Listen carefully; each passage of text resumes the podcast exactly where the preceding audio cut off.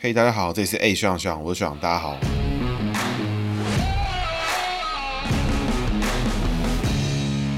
学长又回来啦！今天要讲的是江启臣。二零二零大选完之后，到现在的现任国民党党主席。那其实跟各位学长姐报告一下哈，学弟这边一直其实都很想要跟大家讨论一下江启臣的内容。江启臣也是最近让我觉得国民党好像真的有一点改变的人。不过回到学长常讲的一句话哈，就是要看一个政治人物改革，要看他做的事情，而不是听他说的屁话。所以关于他的故事呢，还有国民党党主席的故事，我们后面会再来做深入的讨论。江启臣，民国六十一年出生，壬子年生，属老鼠哈。江是长江黄河的江，启呢是。开启的启，那臣呢是大臣的臣，也就是君王旁边的大臣啊什么的，还是古代的内阁的称呼啊的那个臣。那我们先从江启臣的人际开始，启呢是开启的启，左边就是查户口的户，然后跟口叠在一起。那右半边呢有点像是那个注音符号的坡啊，只是坡的左上角那一撇是有撇下来。那外在上呢就跟我们之前的宇哥一样哦，走一个老鼠逢人。那还没有听过宇哥听众互动场那集，欢迎大家去收听哦。那个坡撇下来的那一撇呢，你可以看成就是一个人脚。翘很高样子在拉筋，老鼠逢人，坡那个底下呢，交叉的部分就属于交叉脚，脚交叉呢，基本上是十二生肖用了都会上课的元素。那所谓上课呢，指的是向上的上，五行相生相克的克，会带来一个比较优柔寡断、比较纤细敏感的感觉哈。但跟我们听众互动场的宇哥不一样的地方是，宇哥的老鼠逢人呢是在内在的部位，但是江启臣的老鼠逢人是在外在，所以外在上呢，江启臣不像是那种一般的强人领袖，外在上他并不是像韩国过于。赵少康、宋楚瑜这种个性突出、外在让人很有记忆点的地方，他、注意哈，这边说的并不是说江启臣长得不够帅啊，或长得不够奇怪啊这种的，而是说有的人呢，就算他长得不好看，但是在人群之中，你还是会多看他两眼。有可能是因为讲话的风格啊、声音啊，给人的感觉，或是一些动作，所以你可以把它当成是比较高调的感觉来做解释。但是江启臣呢，外在上走上客，所以他比较低调，甚至有可能他其实对于他自己外在上的表现，其实一直都不够满意。内在呢，户跟口都是老鼠的最爱哈，都是洞穴、栅栏、栏杆。的意思，基本上呢，自己有经历过鼠患的人都知道，好像家里、办公室、工作场所有老鼠的人都知道，干这个一旦给老鼠挖出洞来哦，这老鼠根本是他妈无敌，神出鬼没，你根本不知道总共有几只老鼠。所以老鼠逢洞穴是好的。我的听众应该都是汤姆猫杰利鼠的受众啦，基本上呢，就跟汤姆猫杰利鼠一样，这个老鼠跑到洞里面呢，你开钢弹来都拿老鼠没辙，基本上就是四次元空间的老鼠洞了。所以江启臣的内在呢逢两个洞，所以个性是很好的，异性缘也很好。那这边异性缘的好呢，指的是姓名学上的好，并不是世俗上面在讲的那种时间管理大师那种搞法，就是一大堆妹然后乱搞一通，并不是那种，而是说像江启臣的另外一半肯定对他非常有帮助，也给江启臣很大的安全感跟依赖，基本上呢会是个典型的贤内助了。所以江启臣人际上的感觉呢，就是一个外冷内热、比较闷骚的人哦。一开始相处可能会比较有距离感，真的接近一点之后，会觉得说，哎，他其实蛮好聊的，而且也愿意跟人互动。工作上的江启臣呢就很特别，臣这个字本身在姓名学上有小的意思，中间带开口，熟悉听众一定就知道，老鼠是大。生肖逢小，那大生肖逢小呢，就会有下克的格局。所谓下克呢，就是向下的下，五行相生相克的克。也就是说，江启臣在工作上面呢，其实江启臣自己的风格强烈，而且非常的固执与执着。通常这样的个性呢，作为业务啊、教学、老板，其实都还蛮不错的。所以江启臣呢，在 Wiki 上可以看到，其实他过去有一段时间都是在做教授，后来去当过了新闻局局长，之后参与了地方的区域立委的选举。那现在呢，是当国民党党主席，同时也具有立委的身份。所以作为主席其呢，作为教授，其实应该都是蛮适合。如果当初在二零一八年江启臣的台中市长初选有过的话，其实行政首长职也会很适合江启臣，因为作为民意代表上呢，其实江启臣应该会觉得处处受制啊，因为毕竟民意代表除了监督之外，能够大刀阔斧做出大事的机会其实也是比较少。像江启臣这样个性的人，应该会觉得不太够、不太满足、不太舒服。臣这个字当中的开口呢，就跟江启臣人际位里面的户跟口一样，就是对于老鼠来说都是好的。工作上的进退呢，江启臣其实也是还不错，但是他个性上工作风格是比较强烈、比较。固执的方式。纵观来说的话呢，江启臣其实会是一个容易让人误判的角色哈。因为外在上跟一般的相处试探上面来看的话，我们江启臣江主席给人的感觉是温和谦逊啦，而且本身因为上课的关系，会给他天生内建纤细敏感的感知，所以他对于那种团体之中细微情绪的捕捉也是很强。比如说今天谁可能心情不好，或是开会之中谁好像一个眼神，江启臣都会觉得说，哎，这个是不是有什么后续的影响？这样江启臣都会很有感觉。那也因为这样的情况，所以一般人会觉得江启臣可能比较好说话，比较好相处。但是呢，这样的个性一旦延伸到工作领域的时候，江启臣的个性就是一个硬到不行哦。有些底线设下就是打死不踩啦，谁踩了基本上六江启臣就是六亲不认。这个真的是很巧妙哈，因为不在不久之前的赵少康那一集呢，赵少康跟江启臣刚好就是两个极端。赵少康呢就是一个在人际上面硬到不行，但是工作上面却是相当会判断时机跟识时务，而且他做事也会不会那么冲动。反而江启臣刚好相反，为人上面呢有亲和力，好沟通，也相对低调，但是工作上呢他就是硬到爆，很有自己的坚持跟想法。一旦确立自己的工作准则或是自己的想法跟自己的计划，其实就不会轻易的改变。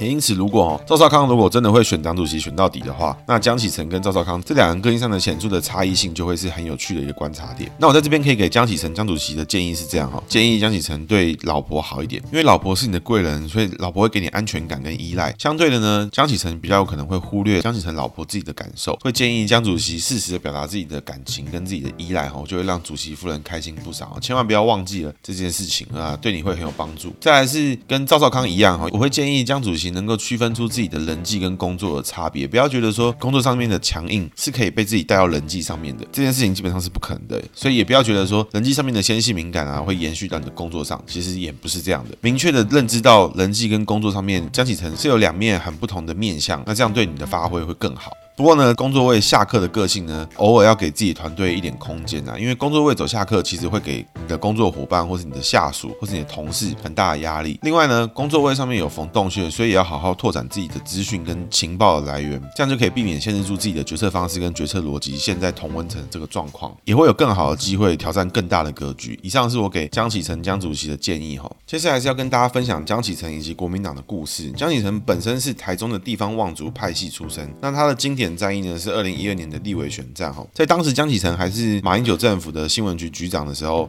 他受国民党党中央征召，代表国民党在台中参选，所以呢，同选区其实还有另外一个地方派系的代表，是国民党的，那以及亲民党，所以江启臣在泛蓝分裂成三组，同时还要面对敌对的民进党情况之下，还成功胜选，所以其实当时的时空背景上是二零一二年马英九拼连任对抗蔡英文跟苏家全，基本上民进党在二零零八年、二零一二年还有二零一零年的地方选举都还在摆脱。二零零八年陈水扁的贪污事件，这个我们以后会专门做一集来做讨论啊，因为陈水扁相信也是大家很有兴趣的一个话题人物。但是呢，当时的江启臣其实在多方夹杀之下，仍然可以过关，可以看出在二零一二年马英九的辅选其实还是很够力哈。同时也可以看出江启臣在地方上的实力其实是非常坚强。江启臣之后的故事呢，就是从二零一二年、二零一六年、二零二零年都连任立法委员，在二零一八年的时候，他在国民党党内初选台中市候选人的时候输给卢秀燕，那也相当阿莎力的在民调公布的当下就就直接。答应卢秀燕一定未来会全力辅选，那这算是蛮有风度的一个表现了。那接下来呢，近期让江启臣跃上台面，成为这个当今政坛一线角色的事情，就是在二零二零年的总统大选，国民党几乎全线崩盘的情况下，江启臣跳出来说要辞中常委，要检讨，要改革干嘛的？那基本上我站在一个长期的政治观察的一个状态来说，这种开局我就是看不起他，因为从我有记忆以来啊，国民党的喊的改革都是改成自己要的，革掉别人的这种烂招。那从马英九连战逼宫李登辉啊，啊各式各样。的改革，或是把人换成自己人，然后后面做法一模一样啊，完全看不出来是什么情况。选举的时候呢，大家赌运气，运气好，风向好，对方出包，那选上就是自己的功劳，居功厥伟。如果国民党自己选不上呢，就叫做什么？就是民进党太会选举啦，民进党出奥博啦，选民不够进步啦，被这个马英九、韩国瑜带赛啊之类这种废话啊，每次听其实都听烦的啦。在二零一四年的时候，甚至还有就是说是连胜文外溢现象，那我们这接下来也会做一集专门来做讨论。哦，我每次听国民党讲这些。借口其实听都听烦了。其实我一开始会以为说我会有这样的想法，是因为我自己还有本身立场的关系。但是在二零二零年大选的当晚，学弟我其实是有到国民党中央党部面前，就观摩这个败选大会啦。现场就在高唱这个梅花、中华民国颂啊，什么三小的，就是高歌啊，高歌离席啦。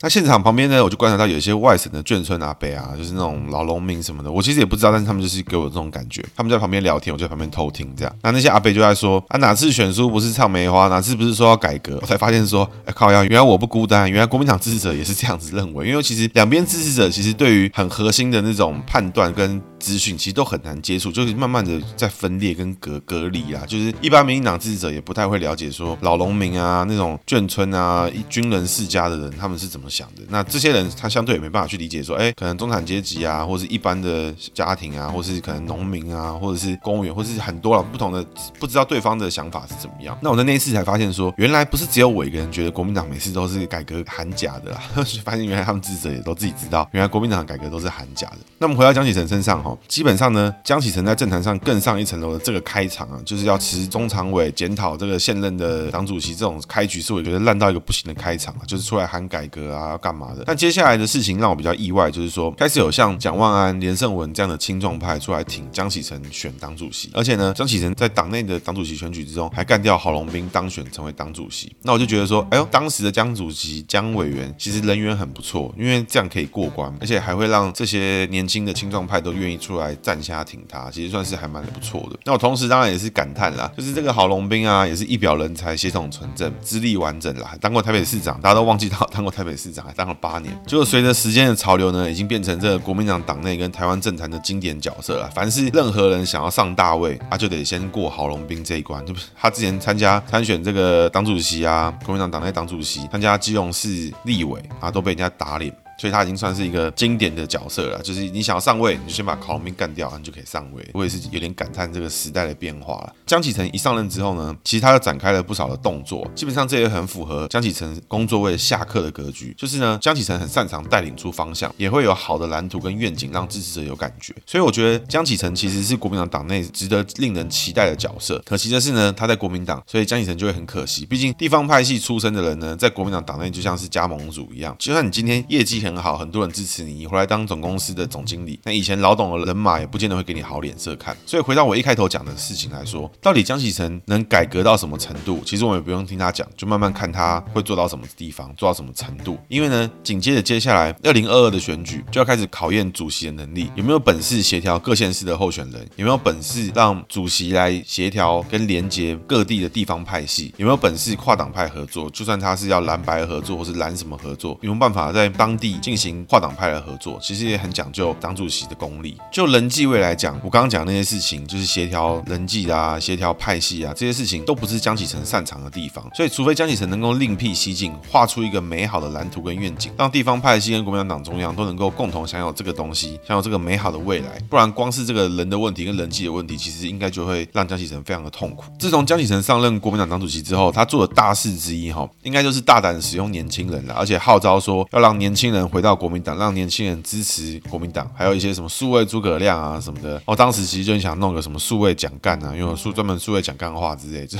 一直都很想弄这个，但后来就没有去弄。然后也想要鼓励年轻人建立网军，跟民进党的网军做对抗。基本上呢，我觉得这是国民党一直以来都是在搞笑的议题，就是什么要找到年轻人干嘛的？为什么呢？因为我觉得一直以来都没有什么年不年轻这个问题。你要做的事情其实应该就是找到思想前卫、进步的人，而且擅长使用现代工具的人，擅长跟现代的人做对话，而不是说这个人年不年轻。你看年不年轻真的很次要，不然国民党就去幼稚园征才就好了，这基本上就是废话，这根本不用去讨论年不年轻这件事情。重点呢，真的不是年纪，而是你的想法能不能让更多人接触到，能不能吸引到更多的人，符不符合现在的潮流。所以呢，你看苏贞昌，他其实已经七十几岁了，我们前面才做过他的内容。苏贞昌呢，其实也喜欢讲一些废话，讲一些乐色话，但他议题的切入啊，跟他表达的方式，其实都很打到年轻人的心里。他其实很不年轻，但他讲出来的话，跟他去面对，比如说像同婚议题啊，比如说像这些进步的议题啊，比如说像开放登山啊这种议题，其实它都是打到很多人很广泛的层次，也让很多年轻人觉得，哎，苏贞昌很不一样，也让大家觉得民进党的老派政治人物很不一样。所以年纪真的不是很重要。那如果说你今天国民党找一堆二十几岁的小粉红，每天都在讲一些废话，讲一些那种大外宣的屁话，他们也很年轻啊。这些共产党的小粉红哪个不年轻？他们也会用数位工具啊，还有 IG，还有抖音啊，还不是跟鬼一样？但是呢，他们的思想跟逻辑，还有讲话的方式，基本上就是上个世代的狗屁。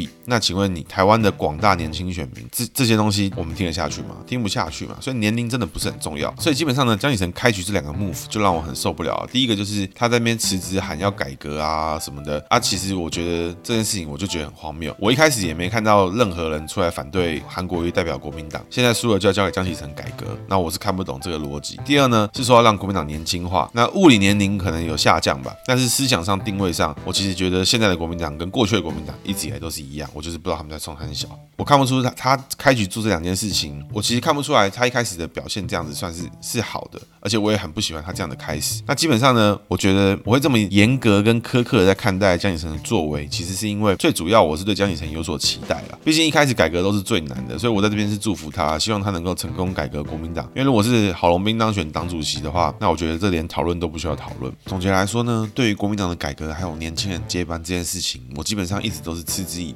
各位可以从连战开始看啊，李登辉之后。连战之后，下一个接班梯次的马英九、朱立伦、郝龙斌，中间还有一个洪秀柱，前面一点还有胡志强什么的，一直到现在的江启臣。其实坦白说，吼，你可以看到大部分的改革呢，都是正常选民绝对看不出来他改了什么的改革。那整体看起来呢，核心人物的年龄是有下降，没有错，但是思维上呢，策略上都是不知道哪里来的上古思维了。所以现在最新的这个江启臣世代，吼，有连胜文啦、蒋万安啦，真心希望我是可以看到他们真的能够在这个百年政党之中做出点什么了。再来是说现在。以江启臣为首的最新世代接班梯次，其实除了改朝换代之外，还跟以往还有个最大不同的地方，就是江启臣是台中的地方派系背景出身，并不像过去比较多是以国民党党中央出身的背景，或是军系黄复兴背景为主，所以在这个身份上的挑战也会是一个很巨大的挑战哈。但是呢，从江启臣刚出来挑战党主席，就获得了国民党青壮派的支持，可以看出国民党内青壮派在世代交替上这件事情倒是很团结一心，可以感觉得出来是有这么一群青壮派正在努力防堵上。古神兽的复活了，努力的卡韩啊，卡赵少康啊。希望能够在国民党的品牌形象上面去做停损。不过形象归形象，选举的时候如果没有人能够像韩国瑜那样点燃选民的热情哦，没有韩国瑜那样的实力跟爆发力，那这样卡韩卡赵少康的操作其实会很矛盾。一方面呢，又想要把党的品牌形象升级，但另一方面又要把党的顶尖 sales 给卡住。所以接下来的党主席选举呢，就可以看出国民党内到底协调的状况如何，也可以看出国民党内党代表啊自己的党员的意向是怎么样，也能更看清楚这一群国民党青壮派的轮廓到底有哪些人，他们在做哪些事事情，他们的布局是什么？那从接下来今年开始呢，江启臣要面对的大型挑战就是如何整合二零二二，如何找到国民党的经费，如何找到金主，如何做出国民党的亮点，如何在公投议题上面攻击民进党。毕竟在二零一八年呢，韩流也是伴随着公投，然后在选举最后的时候铺天盖地的出现。所以坦白说，上面这些问题，我完全不觉得江启臣有能力搞定，有办法做到。但是呢，身为一个政治观察者，在外围的这个吃瓜群众来讲，我其实心中也很希望看到年轻一代的国民党青壮派能够做到这件事情，所以这感受很复杂啦。对，啊，国民党的问题绝对是冰冻三尺啊！你这个地方加盟主今天有机会君临我们品牌总部，啊，品牌总部的人会理你吗？我是高度怀疑啦。国民党呢，为了胜选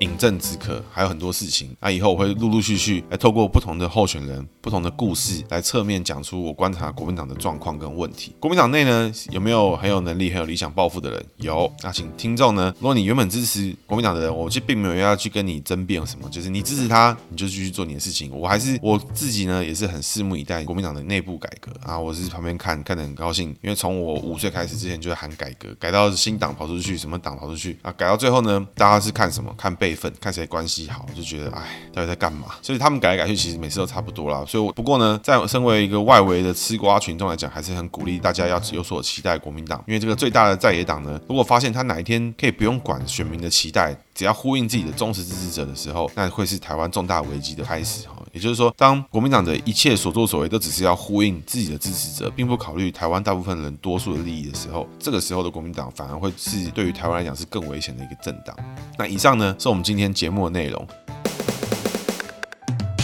接下来是学长的姓名学小技巧。老鼠缝洞穴跟之前呢赖品妤、高嘉瑜、吴怡农一样的猴子缝洞穴哈，跟水帘洞一样。老鼠缝洞穴呢就是老鼠洞，基本上老鼠只要有洞，直接进化成四次元生物，跟龙武手上有枪是一样的概念。神出鬼没跟鬼没什么两样。所以你或是你身边有属老鼠的人，名字里面如果有洞、有口、有洞穴、有宝盖，基本上就是很强的元素。不过很强的元素呢，也很看你要怎么使用，因为呢，往往缝洞穴、宝盖好的生肖都要面临自己同温层太厚的问题。所以你或你身边有属老鼠缝口的人、缝洞穴的人，记得要努力拓展自己的人脉、学识，因为你的同温层的大小取决于你自己要把它扩张到什么程度。扩张的越多，扩张的越大，那你的安全的同温层就会越大，这样你就可以有更好的判断基础跟知识，做出更好的决策。所以呢，如果你是属老鼠的朋友，刚好姓吕或者姓关啊，一个宝盖底下一个两个口那个关，刚好名字呢叫做关平平哈，吕平平这种老鼠天生带八九个洞的，基本上就是作弊名字啊，